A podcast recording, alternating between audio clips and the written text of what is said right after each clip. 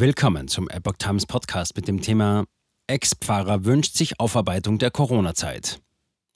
Die großen Kirchen haben sich in einem elitären Elfenbeinturm verschanzt. Ein Artikel von Patrick Reitler vom 28. Juli 2023. Der erste Christopher Street Day in Pforzheim hat für Ärger gesorgt. Die Rede einer Pfarrerin Gott ist queer trieb einen Ex-Pfarrer dazu, einen kritischen Leserbrief zu schreiben. Die Dekanin hatte sich zu Corona-Zeiten wohl von einer weniger toleranten Seite gezeigt. Ein Interview über Heuchelei, den Zeitgeist und ungehörte Stimmen. Ein Leserbrief des ehemaligen Pfarrers Sebastian Schulte in der Pforzheimer Zeitung machte seit einigen Tagen in den sozialen Netzwerken die Runde. Schulte teilte anlässlich des ersten Christopher Street Day, CSD, in der badischen 127.000 Einwohnerstadt mächtig gegen die evangelische Kirche aus. Auch die Pfarrerin und Dekanin Christiane Quinke bedachte er mit Kritik. Schulte warf ihr anlässlich ihrer Schirmherrschaft beim CSD Heuchelei und Biogotterie vor. Sie habe sich, Zitat, für politische Zwecke instrumentalisieren lassen. Während der Corona-Zeit habe Quinker ihre Rolle als Hirtin dagegen alles andere als angemessen ausgefüllt. Mit strikter Ausgrenzung ungeimpfter Menschen per 2G-Regel habe sie, Zitat, ihre Schafe verlassen und sich am Ende selbst geweidet. Eine öffentliche Entschuldigung sei mehr als angebracht, mein Schulte. Die Epoch Times bat beide evangelische Theologen um ein schriftliches Interview. Herr Schulte, wie wurden Sie Seelsorger? Was trieb bzw. treibt Sie an? Schulte, meine Biografie finden Sie im Detail unter lebenshaus.net. Ich wurde stets von meinem Credo angeleitet, Gott dienen zu wollen, wenn möglich in einer Kirche. In einer Kirche im wahren Sinn, die sich als Zeuge des Evangeliums versteht und die Botschaft Christi nicht nur verkündet, sondern den Heiligen Geist auch lebendig vergegenwärtigt. So gesehen scheint mir, als wolle Gott derzeit meinen Dienst außerhalb der großen Kirchen. Epoch Times. Was waren Ursache und Anlass dafür, dass Sie nicht mehr für die Badische Landeskirche arbeiten und sogar aus der Kirche ausgetreten sind? Schulte. Am 12. Februar 2022 hielt ich eine Rede, in der ich mich zu meinem Kirchenaustritt erklärt habe. Sie finden sie in voller Länge auf Telegram. In aller Kürze. Es war für mich unerträglich, mit ansehen zu müssen, wie unmenschlich sich die Kirche und ihre Kirchenvertreter gegenüber den ihnen anvertrauten Menschen in der Corona-Zeit verhalten haben.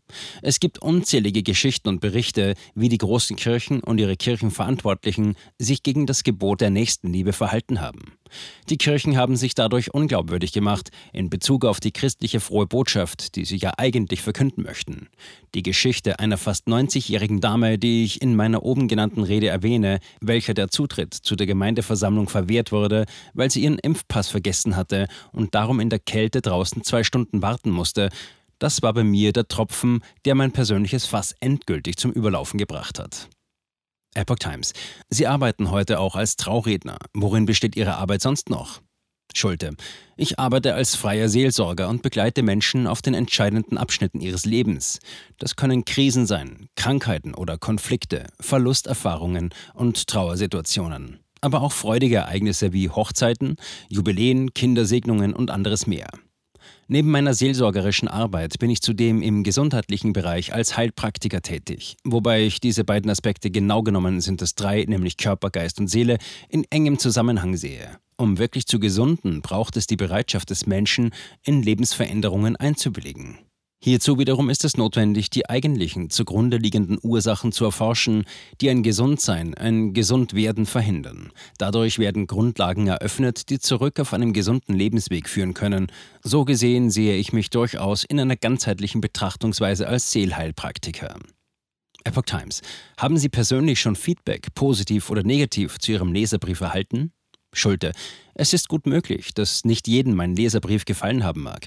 Persönlich erreichen mich derzeit jedoch ausschließlich positive Rückmeldungen, überregional aus ganz Deutschland und vereinzelt sogar aus dem Ausland.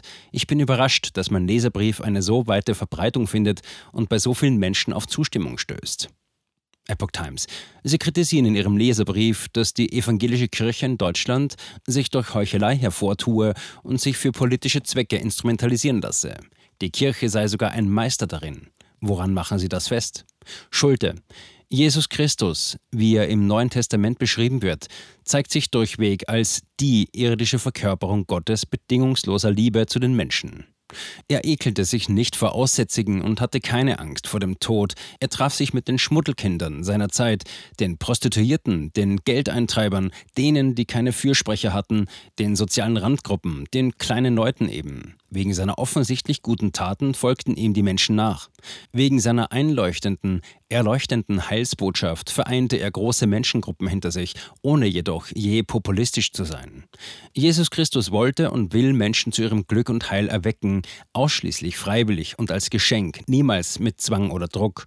Das stand schon zu seiner Zeit in Widerspruch zu den Machterhaltungszielen der damaligen geistlichen und politischen Elite.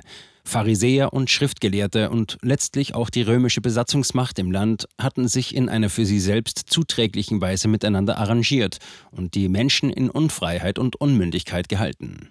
Und heute ist es aus meiner Sicht nicht anders.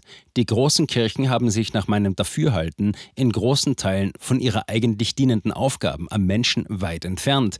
Sie haben sich in einem elitären Elfenbeinturm verschanzt, der sich mehr darum sorgt, die eigene Institution durch Anpassung an den aktuellen Zeitgeist und die temporäre Politelite zu untermauern, als die eigentliche Botschaft Gottes zu verkünden und als Kirche Gottes authentisch vorzuleben. Dabei wird in einer Vermischung von kirchlicher Autorität und modern theologischem Expertenwissen das Wort Christi teilweise bis zur Unkenntlichkeit verdreht, verfälscht, zeitgeistlich fehlinterpretiert oder ganz verschwiegen. Denken Sie nur an die Sätze wie Jesus hätte seine Großmutter auch nicht besucht, Gott ist queer, Impfen ist Nächstenliebe, Jesus hätte Waffen geschickt und so weiter. Als Institutionen des Glaubens haben es die Kirchen hier mittlerweile zu einer sehr ambivalenten Meisterschaft gebracht und bemerken dabei nicht einmal, obwohl vielleicht bemerken sie es mittlerweile doch, denn die Zahl der Kirchenaustritte ist spektakulär, wie die Widersprüche zwischen der eigentlichen biblischen Botschaft Christi und ihrer an den Zeitgeist angepassten Predigt die Menschen verwirrt, ja sogar abstößt. Man nehme nur einmal die beiden Schöpfungserzählungen am Anfang der Bibel. Hier wird klar und deutlich das christliche Menschenbild umrissen und definiert. Leider passt das aber nicht mehr in unseren heutigen Weltanschauungskatalog und so kommt es, dass moderne Pfarrer heute nahezu ausnahmslos gegen die Bibel predigen und die Bibel politisch korrekt uminterpretieren. Das kann die Menschen aber letztlich nur verwirren und führt am Ende dazu, dass Kirche und, was viel schlimmer ist, der Glaube der Menschen geschwächt wird. Es darf nicht Aufgabe einer christlichen Kirche sein, das Wort Gottes populistisch dem Werteschema und den Machtverhältnissen einer Zeitepoche anzupassen, sondern es ist Aufgabe der Kirchen, vom Wort Gottes her zu predigen, hin zur Umkehr des Einzelnen. Biblisch konkret bedeutet das die Abkehr von der Sünde und die Hinwendung zum Evangelium, zur Freiheit in Jesus Christus. Epoch Times. Sie schreiben, dass innerhalb der Kirche mahnende Stimmen mundtot gemacht würden. Was meinen Sie genau damit? Schulte. Die heutige Kirche ehrt die Widerstandstheologen des Dritten Reichs wie Dietrich Bonhoeffer, Karl Barth, Paul Schneider, Martin Niemöller und viele andere vollkommen zu Recht.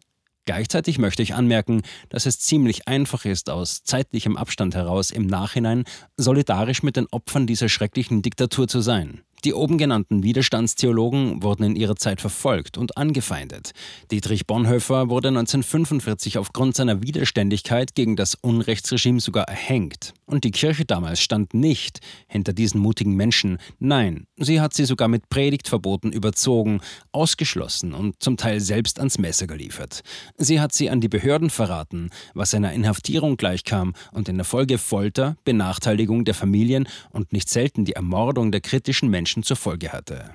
Ich finde, ohne unsere jetzige Zeit direkt mit der NS-Zeit vergleichen zu wollen, dass die Kirchen aus diesen dunklen Zeiten hätten lernen sollen, mahnende Stimmen in ihren Kreisen zu hören, zu schützen und sie als Mitglied ihrer Gemeinschaft zu schätzen, anstatt sofort den Impuls nachzugeben, dies für das aktuelle weltliche Narrativ zu opfern, wie es in der Corona-Zeit eben wieder passiert ist.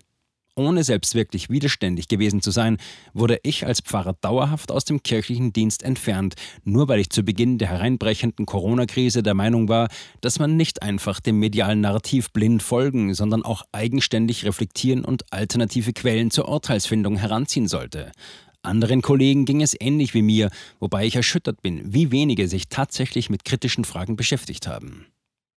Mein Erkenntnisgewinn ist folgender. Die Kirche erlaubt Fragen, aber nicht die falschen Fragen zur falschen Zeit.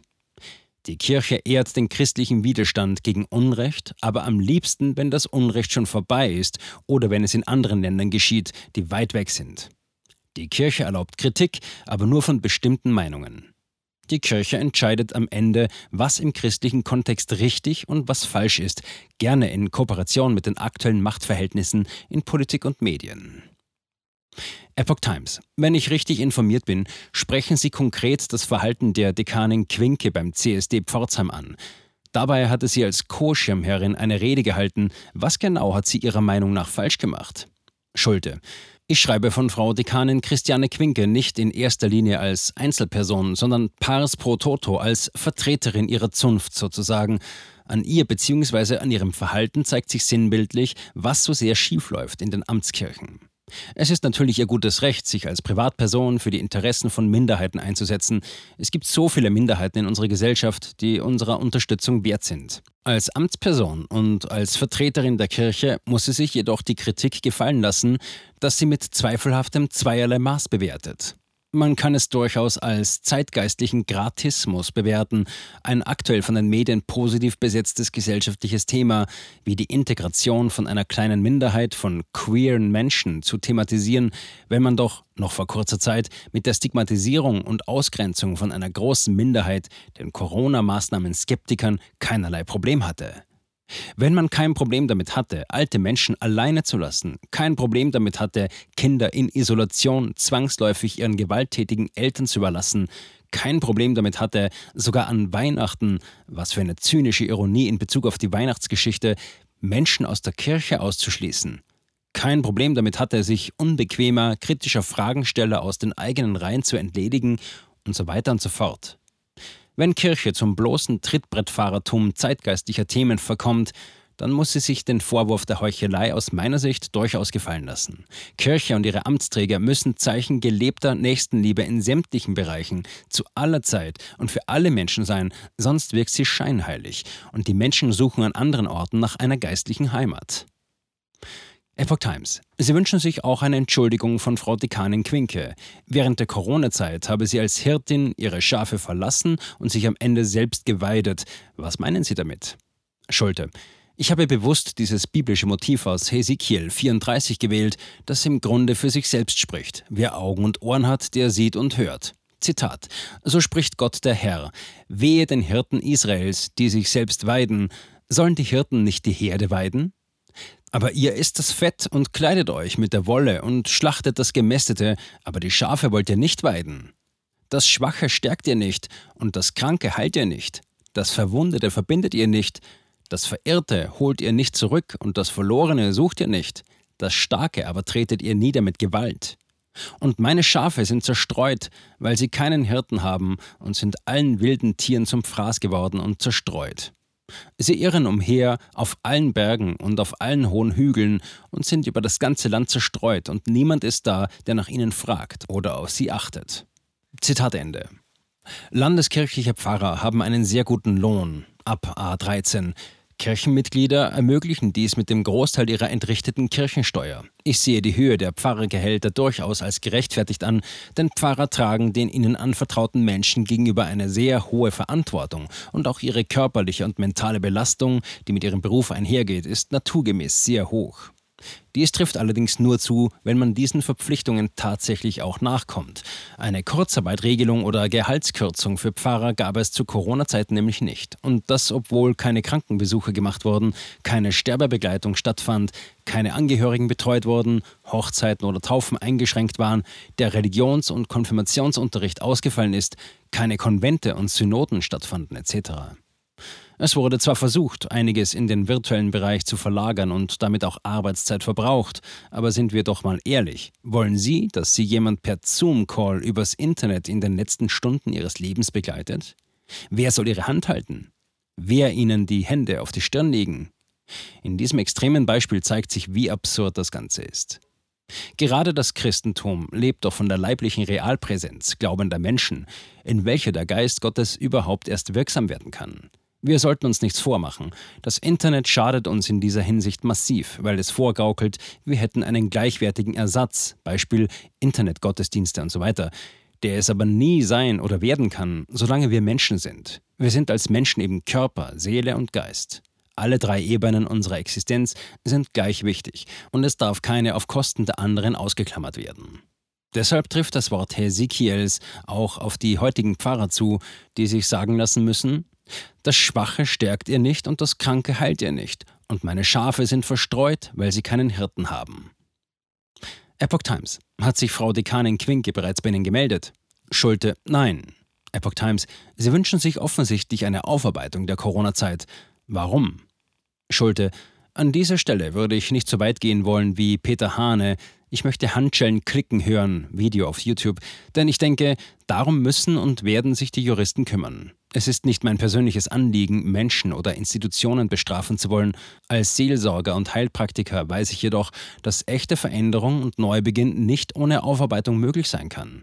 Ohne Einsicht, und die Einsicht kommt meist auch nicht ohne Reue, sind wir dazu gezwungen, die gleichen Fehler immer und immer wieder zu wiederholen. Vielleicht in einem anderen Gewand, mit anderen Vorzeichen, aber es werden dieselben Fehler sein. Derzeit wird überall so getan, als hätte es die Corona-Zeit nie gegeben, als wäre das, was damals vorgefallen ist, nur ein schlimmer Traum gewesen. Aber es war die Realität. Menschen sind gegen andere Menschen vorgegangen, haben ihre berufliche Existenz verloren, wurden ausgegrenzt, diffamiert, verfolgt, verklagt, eingesperrt. Nur weil sie es gewagt haben, dem offiziellen Narrativ öffentlich zu widersprechen. Das darf und sollte nie wieder passieren. Es wird aber wieder passieren, wenn wir die Wurzel des Problems nicht erkennen, die Angst. Angst ist die Ursünde seit der Vertreibung aus dem Paradies. Der Mensch fürchtet sich, ist allein, kämpft gegen diese Welt und findet seinen Platz nicht. Hier hat die Kirche, die Gottes Wort verwalten und verkünden sollte, die beste Botschaft der Welt. Fürchtet euch nicht. Dieses Wort kommt hundertfach in der Bibel vor.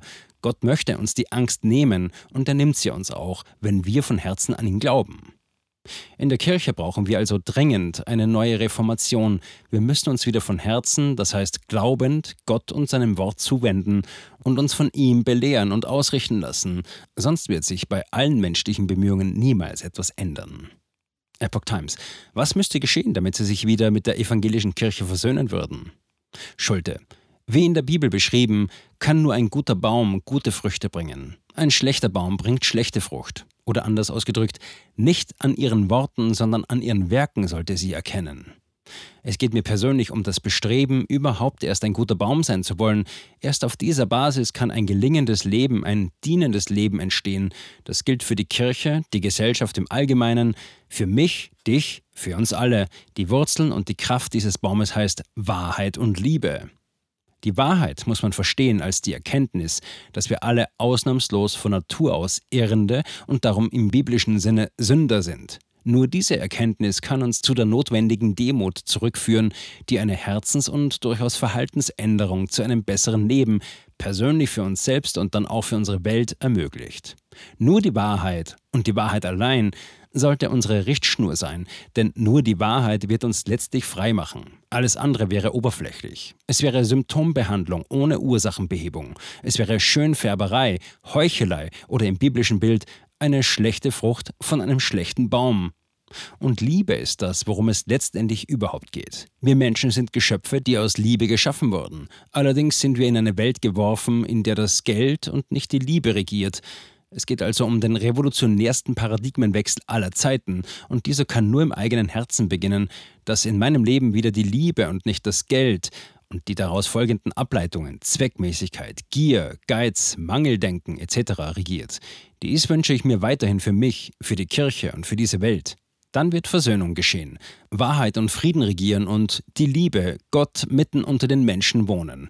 Dazu helfe uns Gott in seiner Gnade. Amen. Epoch Times. Herr Schulte, vielen Dank für das Gespräch. Die Fragen stellte Patrick Reitler. Die Epoch Times hatte auch die Dekanin der evangelischen Kirche Pforzheim um eine Stellungnahme gebeten. Bis zum Redaktionsschluss blieben die Fragen aber unbeantwortet. Stattdessen erreichte uns am 26. Juli eine neue Nachricht von Sebastian Schulte.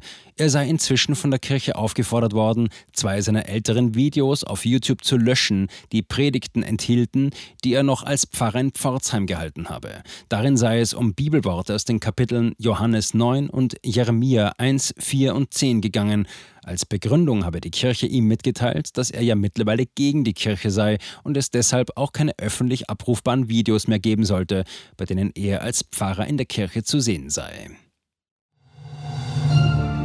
Jetzt neu. Entdecken Sie Epoch TV mit investigativen Dokumentationen und exklusiven Interviews. Noch heute kostenfrei anmelden und völlig unverbindlich testen. Sehen Sie jetzt gratis den weltweit ersten Dokumentarfilm zur ESG-Bewegung Der Schattenstaat. Wer hat die Kontrolle? Eine originale Epoch Times Produktion. Besuchen Sie uns auf epochtv.de. Politiker machen Gesetze, CEOs machen Gewinne. Doch das ändert sich jetzt alles. Es gibt eine wachsende Bewegung, die Unternehmen, Regierungen und globale Institutionen zusammenbringen will. Ihr Ziel ist es, sich mit Themen wie Klimawandel, Rassismus, Ungleichheit und Waffenkontrolle zu befassen. Diese Bewegung nennt sich ESG. Wie funktioniert sie? Und wie wird sie unser Leben verändern? Bändigen wir die Wall Street nach unserem Willen? Oder sind wir diejenigen, die manipuliert werden? Man muss Verhalten erzwingen. Und bei BlackRock erzwingen wir Verhalten.